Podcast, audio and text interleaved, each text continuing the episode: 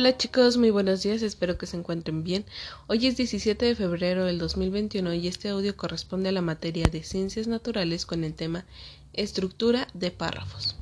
Muchos tipos de texto están formados por párrafos y estos a su vez por oraciones. El párrafo es el conjunto de oraciones que siguen un orden y tratan una misma idea. Es decir, todas las oraciones de un párrafo están relacionadas con la idea principal y siguen una secuencia lógica. Los párrafos de un texto comienzan con la letra mayúscula y terminan con punto y aparte.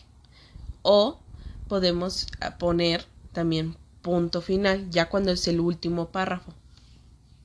Para poder distinguir dónde comienza un párrafo, a veces se deja un espacio, llamado sangría, antes de el texto. Otras veces los párrafos se separan por medio de un renglón vacío, que significa que en vez de seguir escribiendo en el siguiente renglón, lo dejamos así solo y escribimos hasta el segundo renglón. ¿Sale?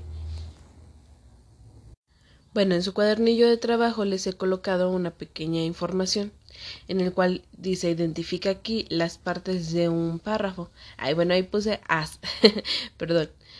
Eh, en este ya les he colocado qué significa que es la sangría, que la sangría es un pequeño espacio de entre 1.27 centímetros que se deja antes de comenzar a escribir un texto.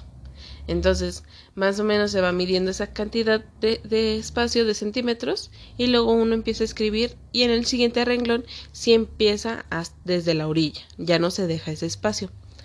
También tenemos como como el conteo de párrafos, el párrafo 1, el párrafo 2, el párrafo 3 y cómo identificar cuáles son estos, estos párrafos. Bueno, es cuando dejamos un espacio, como un espacio vacío, ya les había comentado, un renglón solo, o también se puede este, dejar la sangría o identificarlo por la sangría. También recordemos que dentro de estos párrafos podemos encontrar un punto y aparte que daría inicio al segundo párrafo o al tercer párrafo o al cuarto, un punto final, que ya sería cuando terminemos de escribir nuestro texto, o también un punto y seguido. El punto y seguido pues forma parte de aquí, del texto, dentro del mismo texto, cuando aún no hemos acabado un, una información y queremos seguir hablando de ella. En este caso, eh, les va a tocar a ustedes estructurar este, los tipos de, o partes de este párrafo.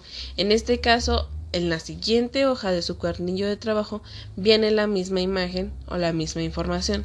Es turno de ustedes identificar si regresarse, chicos, a cuáles son las partes de cada una de las flechas que ahí mencionan. En el caso de Mario va a tener que escribir cuáles son estas partes que hemos estado hablando. Les vuelvo a mencionar, está la sangría, el punto y aparte, el punto y seguido, el punto final y el conteo de párrafos 1 y párrafos 2. Entonces, esa es su actividad por el día de hoy. Diviértanse mucho y cualquier duda estoy a sus órdenes.